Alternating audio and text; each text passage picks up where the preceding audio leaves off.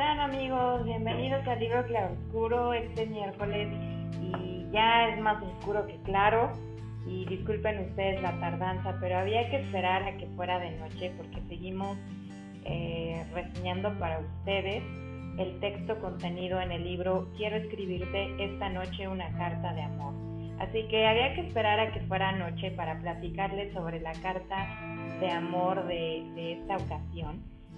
Y quiero decirles que estoy fascinada por lo que voy leyendo en este libro. Eh, el día de hoy nos toca hablar de Hildegarda de Bingen, si es que así se dice. Realmente ella es, ella fue una mujer alemana del siglo XII. Ustedes pueden creer qué increíble es la literatura y toda la, evidencia escrita que el día de hoy podemos estar em, pues leyendo cosas que una mujer mmm, pudiéramos pensar que a lo mejor nada parecida a, a, las mujeres de hoy en día y sin embargo perfectamente igual. Eh, ella fue una mujer monja, pero no fue cualquier monja. Ella fue una mujer poderosísima y muy reconocida en su tiempo y por supuesto mucho tiempo después, eh, pues en su, en su país, en su región, pero, pero también en todo el mundo. De tal forma que Hildegarda de Bingen el día de hoy es una santa reconocida por la Iglesia Católica y ella en realidad era abadesa del monasterio de Rupertsberg, que era un monasterio muy especial, porque no siempre estuvo allí y, este monasterio, pues desde que se creó, fue un lugar exclusivamente de mujeres, de monjas, que, se dedicaban a muchas cosas. Obviamente su vida era dedicada a servir a Dios, pero lo hacían de forma especial porque ellas tenían inclinación y preferencia, tenían también estudios y todo eso, no solo en teología y en, temas relacionados con la Biblia, sino también en, medicina natural. Em, este, y bueno, Hildegarda en particular, pues era una mujer em, muy culta, muy dotada, llena de muchas cualidades, como, como en este caso era pues escritora, filósofa, teóloga, era pensadora, una pensadora muy importante de su tiempo. Eh, era también compositora, ella escribía música y muchas de sus melodías podemos escucharlas hoy en día. Y eh, además se le considera como de las primeras mujeres madres de del naturalismo, es decir, ella escribió muchos libros sobre remedios de medicina natural eh, porque en ese, en ese momento pues, ella era considerada en realidad una mujer de ciencia. Y, y fíjense lo que les estoy diciendo, estamos hablando de una mujer de la Edad Media, monja, eh, y que todo pareciera contradictorio, y también sí fue una mujer que luchó y se contrapuso con muchas de, de, las ideas de su tiempo contra el sistema y el régimen, en este caso religioso, en el cual, en medio del cual ella se desenvolvía. Se le enfrentó a diferentes eh, clérigos o eh, pues sí, figuras de autoridad dentro de la Iglesia Católica y formó durante mucho tiempo realmente un prestigio eh, importante em, ante las mujeres, pero también ante los hombres, de tal forma que se volvió una mujer a la cual consultaban para consejo eh, muchos hombres importantes de su tiempo, em, gobernadores, príncipes, reyes, todo eso. Entonces realmente fue eh, una mujer especial. Y no solo por eso, no solo por su capacidad, sino también porque ella tenía alrededor de, de sí y de su historia como una, una cosa mística. Resulta que ella desde que era niña era la menor de 10 hermanos y sus papás la ofrecieron como diezmo a la iglesia eh, y pues así la, consagraron. Y ella pues entonces desde que cumplió los 8 años eh, se estuvo en, una iglesia, ahí aprendió, ahí se educó y pues realmente toda su vida fue dedicada desde niña al servicio a la devoción de Dios. Y ella en su momento eh, empezó a tener visiones, tenía visiones en sus cinco sentidos, según lo que leí. No, no iba a un estado de éxtasis o no, no tenía visiones en sueños o, no era nada así como extraño, sino que simplemente de, de, repente em, tenía una visión ajena al momento presente en que ella estaba viviendo. Y, así fue documentando ella sus visiones a tal grado de que en algún momento eh, dice la historia o lo documentado por ahí, que por ahí de sus 40 años, tuvo una visión donde audiblemente ella escuchó la voz y la orden que le dijo, tienes que documentar y escribir todo aquello que veas en visión a partir de ahora. Y así lo hizo. Em, de hecho tiene algunos libros escritos donde habla de esas visiones y entonces eh, toda esa evidencia escrita que ella fue dejando en su momento la evaluaron en el Vaticano y entonces decidieron que era una mujer genuina, que sus visiones eran genuinamente eh, inspiradas por el Espíritu Santo y, que entonces la iglesia iba a reconocerla como una mujer em, espiritual, una mujer de Dios y entonces pues eh, en algún punto de la historia se aprobó el culto a esta santa. Pues bien, lo que nos ocupa esta tarde, o esta noche más bien, es algunas cartas que ella escribió. Y es que hay una, una mujer interesante en su vida que se llama Richard von o Stade, no, no sé cómo se, se pronuncia en realidad, pero ella era una mujer francesa y que estuvo junto a ella pues mucho tiempo durante su primera etapa de reclusión en, en un monasterio. Y Hildegarda era una mujer, según lo que cuentan los que han escrito sobre ella, que era una mujer impresionante, con carácter, con mucha seguridad de sí misma, mucho mucha capacidad de todo. Realmente ella muy joven se convirtió en abadesa del monasterio en el que estaba y, se encargó de administrarlo hasta que en algún punto de su historia ella decidió que eh, era, era como, estaba como en un monasterio doble, es decir, había monjes y había monjas, aunque de forma separada, pero en su momento ella decidió que ellas debían de tener un, lugar propio y apartado solo para mujeres y lo consiguió. Y no había autoridad eclesiástica o moral o política o quien fuera que llegara y que pudiera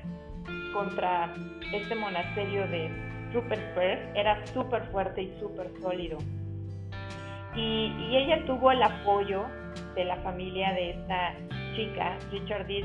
Richard von State, quien la ayudaron a, consolidar este monasterio de la cual ella fue la fundadora y, eso le dio mucha, mucho empuje, mucha solidez y eso resonó y fue un escándalo y fue, más que un escándalo, fue como una, una situación muy conocida por toda Europa. Y dicen por ahí, aunque también aclaran estos textos que no, no era como un amor en realidad declarado y abierto, sino que siempre fue como una veneración, un amor, una preferencia tal que parecía que en realidad estaba enamorada de esta chica Richard y ella de ella, es decir, tenían una como relación de amor que a pesar de que ambas fueran monjas y que fueran además monjas muy activas y comprometidas, esta chica Richard lo que hizo fue eh, fungir como su asistente o secretaria personal y estaba tan involucrada con ella, con su vida y con toda su administración que todo mundo la, no la relacionaba una separada de la otra, sino que siempre juntas. Y, y se tenían una preferencia y una afinidad especial que algunas personas creen que probablemente pues no era no fue realmente un amor y sin embargo las cartas que, se llegaron a estudiar eh, de ella eh, por cierto estilo de escritura, por, lo que ya conocían de, la misma em, Hildegarda, pues la conclusión más obvia es que se tenían un amor así, aunque a lo mejor por su condición de, de monjas, perdón, eh, no eligieron no vivirlo em, pues hasta sus últimas consecuencias, ¿no? En este caso. Sin embargo, bueno, pues eh, existe pues la evidencia de alguna correspondencia entre ellas. Pero miren, la verdad es que yo lo que quiero es decirle, estoy sorprendida de, esta mujer porque a pesar del tiempo que vivía, em, tengo la impresión de que así van a ser todas las mujeres que, que apreciemos sus cartas de esta obra, que todas son mujeres que nacieron en un tiempo, em, pero que en realidad pudieron haber nacido en un tiempo diferente, en, tiempos modernos. Estaban adelantadas a su época en cuanto a pensamiento, en cuanto a proyección, en cuanto a visión, de muchísimas cosas. Y, por ejemplo, esta mujer decía que, les voy a leer algo que, dice aquí, eh, dice que siempre cuidó los aspectos sensoriales del culto que sus monjas practicaban en el monasterio. Es por eso que, que por eso dudaban el hecho de que estas cartas fueran realmente de amor. Pero también dejó dicho en sus escritos que el exceso de castidad, eh, con esto la pretensión de alcanzar santidad, era una forma suprema de vanidad, o que la abstinencia inmoderada resecaba el alma y no engendraba paz, sino irascibilidad. Y, es, a mí me parece una declaración tan extraordinaria viniendo de una monja de la Edad Media que, a veces creo que, que, que, que, la parte religión nos, nos abruma, nos nubla el cerebro y entonces tenemos un prejuicio eh, hecho, pero que en realidad eh, deberíamos de poder prestar atención a lo que estas mujeres, hombres, que, que están dedicados, como se pudiera ver desde afuera, a la religión, tienen que decir acerca de las cosas que creen. En fin, en 1151 esta mujer nació en 1098, en el año 1098. Entonces, vivió y creció en la iglesia y pues esa era su vida ahí hasta que llegó a ser la abadesa, hasta que llegó a poner su propio monasterio y ser la abadesa de él. Y por ahí del, año 1151, eh, al parecer por una especie de revancha, que un clérigo eh, tomó la ventaja para poderse vengar de ella, porque bueno, pues eh, no, podemos, no podríamos esperar que ella logró todo lo que hizo sin que haya tenido en realidad el resentimiento del sistema machista que existía en realidad dentro de la iglesia y que no hubo hombres afectados por, por esa situación y por el hecho de que ella en realidad sí logró muchas cosas para en beneficio de la mujer en ese tiempo y en ese medio. Así que dice la historia que este clérigo, el, abad Cuno, eh, le, jugó pues una mala pasada y entonces dándose cuenta de la relación especial que existía entre Hildegarda y Richardis, em, no lo toleró y entonces trató de, metió su cuchara por, por la familia de Richardis, quien, quien era una quien eran eh, al mismo tiempo una familia pues poderosa, con recursos y todo, pero pudiera tradicional y al mismo tiempo eh, progresista y que buscaban ideas modernas y entonces por eso ayudaron a Hildegarda, pero sin duda no iba a parecerles en realidad que ellas tuvieran pues una que, se que se sugiriera que ellas tenían una relación más allá de la que debían tener, ¿no?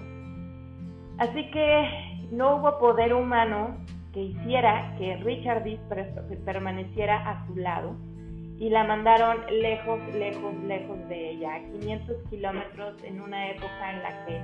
no era posible realmente hacer viajes cortos, sino que hacer un viaje de esos implicaba mucho esfuerzo, mucho trabajo, muchos días, mucho tiempo y no, no era realmente algo posible. Y bueno, pues un año después de que fueron separadas, ella murió, Richard murió. Pero antes de que eso sucediera, Hildegarda le mandó una carta. Y en esa carta le expresa su profunda, profunda tristeza al saberla lejos. Em, le expresa un, un profundo sentimiento de extrañeza, es decir, de que anhela su presencia de una forma extraordinaria de que sabe además que ella está cumpliendo pues con la voluntad de Dios para su vida, pero que al mismo tiempo ella reconoce que fueron separadas de una forma arbitraria que eso Dios no lo va a dejar impune. En fin, es una carta encantadora y conmovedora y de hecho este, digamos que el inicio de, esta historia, eh, la autora toma una frase que la misma Hildegarda escribe en su carta y que dice que lloren conmigo todos los que padezcan una pena semejante. Yo no sé si en realidad estas dos mujeres eran novias, amantes o tenían un, un, un amor así entre ellas, pero sí tenían un amor. Y, y el tipo de escritura de ese momento, ella se expresa diciéndole hija mía o a veces madre mía, con, con esas expresiones de profunda cercanía y de profundo afecto o amor, como quizá podríamos entenderlo hoy en día en nuestra sociedad, una, una carta de una madre a una hija o, o de una hija a una madre o de este vínculo que hay entre dos mujeres tan especial y tan cercano, que es un amor y a veces también de amistad, que es un amor que no se puede romper, que, no importa incluso qué te digan acerca de otra persona, em, tú eliges amar a esa mujer, ya sea tu madre o tu hija o una amiga, y, y, no me queda a mí en realidad tan claro que en realidad sea una carta de amor, pero sí expresa una un terrible dolor y un terrible anhelo y desesperación por, por el hecho de sentirse lejos. Esta carta, Hildegarda la escribió en latín, pero eh, alguien en su momento la tradujo al francés y entonces nuestra autora, Ángeles Caso, la tradujo del francés al español, del castellano. Pero bueno, el caso es que ella le expresa pues ese terrible dolor, pero también le expresa su confianza en ella, es decir, diciéndole, reconociendo que ella tenía pues una función, una misión en la vida y que debía de estarla haciendo y realizándola. Y al mismo tiempo también reconociendo el hecho de que su separación fue arbitraria, pero que Dios tiene control absoluto de ella. También nos, nos habla de una carta, o, podremos leer una carta que le fue escrita al arzobispo de Bremen. Bremen fue al lugar a donde llegó Richard Reed y el arzobispo de Bremen era el hermano de Richard Reed. Así que, pues Hildegarda le escribe a él diciéndole, tú me la quitaste, pero de una forma tan aduladora, tan, em, pues, eh, pues bien escrita, porque finalmente no, era un reclamo como tal, sino era un, casi, casi casi una súplica, diciéndole y pidiéndole que por favor tuviera la amabilidad de regresarle a su amiga, porque ellas tenían una empresa y un, un entendimiento tal que no era posible realizar sus misiones en la vida la una sin la otra. Y era una convicción total de, dependencia mutua y de codependencia en el caminar de sus vidas. Entonces, todo esto sin decírselo, se lo dice al arzobispo de, Bremen. y ella, el arzobispo de Bremen, después de esta carta, se ve obligado a escribirle de regreso a Hildegarda para decirle que, que Richard Dees había fallecido. Y es una carta pues prácticamente de disculpas donde le dice que eh, pues que probablemente él fue el culpable de, que eso haya sucedido, porque así como él lo interpreta, prácticamente Richard Dees, su hermana, murió de amor anhela, y de tristeza, anhelando cada día y cada minuto que, que pasó, digamos, en su lecho o en su agonía, anhelando y extrañando la presencia y el amor de su amiga. Y pues que él se siente responsable y que pues ya como ella no puede cumplir el deseo de llegar, de, hacerla llegar a ella, pues que él mismo irá para, bueno, pues condoler a su, a su otra alma gemela, que así la llama él, y que pues lo siente mucho. Y bueno, pues Hildegarda haciendo, pues la verdad, una gala de de, aplomo, le contesta esta carta diciéndole que, nada de lo que él hizo eh, lo hizo por sí mismo, sino que todo obedecía a algún destino de Dios. Y que Dios lo bendiga y que pues él siga haciendo lo que debe hacer porque finalmente para eso están en esta vida y que realmente fue Dios quien eligió que en lugar de tener a Richard Dees mmm, triste, oscura, sin, sin ánimo, sin ganas, sin ánimo de vida, eligió llevársela puesto que de esa forma no se le sirve a él. Y que pues ella sabía de alguna forma que, que Dios iba a, a tener en cuenta el sufrimiento que estaban teniendo ellas al estar separadas en, en, este tiempo. Y fue, realmente creo que, que es una escritura muy conmovedora porque al mismo tiempo que tienen pues estos sentimientos tan apasionados y tan eh, intensos la una por la otra y para su y, sintiendo verdaderamente las emociones humanas con la fuerza con la que nos abruman o nos invaden cuando lo hacen también tienen una profunda y completa convicción de lo que del llamado que Dios les hizo a sus vidas y que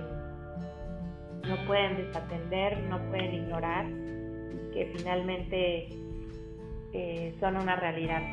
para sus vidas.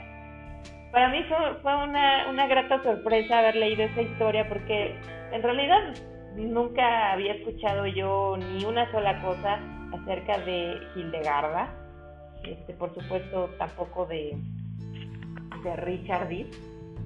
pero fue, fue, mm, me parece que esta mujer tuvo un testimonio eh, avasallador en la historia, es decir, de tal forma que hasta el día de hoy podemos ver eh, su legado, su permanencia, su trascendencia de vida, y que fue una mujer que, de, convicción em, firme, es decir, nunca, nunca dejó sus hábitos por, realmente irse con algún amor, sino que vivió su amor y su hábito y su llamado tal como lo recibió, tal como le llegó y trató de hacer con él, em, con ello o con todo eso que tenía en sus manos y con todo lo que tenía ante, su, ante sus ojos, trató de hacer de ello lo mejor y lo más sincero que pudo su historia, pues así como, como ella misma lo expresó, eh, que lloren conmigo todos los que padezcan una pena semejante porque nunca, nunca lo pensó diferente. Y, creo que, entendía más allá, quizá, pues la situación que pudieran estar viviendo otras personas con esas circunstancias de un amor lejano, porque ni siquiera, ni siquiera se enfocó en la parte prohibida de que somos dos mujeres, no debemos amarnos, somos dos mujeres religiosas, no debemos amarnos, sino que simplemente se, se enfocó en el hecho de decir esto sucede y a lo mejor no va a ser abierto, pero, pero va a estar conmigo durante toda la vida. Y sin embargo la separaron en algún momento y eso fue pues algo muy muy feo. Pero además esta fue una mujer brillante en realidad, una mujer como ya les decía de ciencia y una mujer que, que desarrolló bastante para el tiempo que le tocó vivir y que enfrentó cosas muy muy eh, difíciles. Y me encontré por ahí que existe una película que se llama Visión, que habla en realidad de, de mujer. Por supuesto se enfoca no en la parte del amor con, con Richard Dean, sino más bien en su sobrenatural o en esa característica especial de sus visiones que la hizo pues una mujer eh, tan importante en este caso para, para la Iglesia Católica de su país y, bueno, también para la Iglesia Católica de, los demás tiempos. Pues esa fue la reseña del día de hoy eh, de este libro que, que, estamos hablando. Se llama Quiero escribirte esta noche una carta de amor y fue la obra de Hildegarda de Bingen. Y también tiene libros libros de naturalismo, libros de teología, tiene música que ella escribió, tiene este, libros de pues, espirituales, de las visiones que ella tuvo. Entonces creo que, que con la referencia ustedes pueden acercarse un poco más a pues, la información que haya acerca de, de Hildegarda y poderla conocer un poquito más a profundidad. Espero que les haya gustado esta recomendación y pues ya saben, el próximo miércoles vamos con otra carta, así hasta que completemos las 15 autoras que, tenemos en este libro. Gracias por escucharnos, saludos y nos escuchamos en la próxima.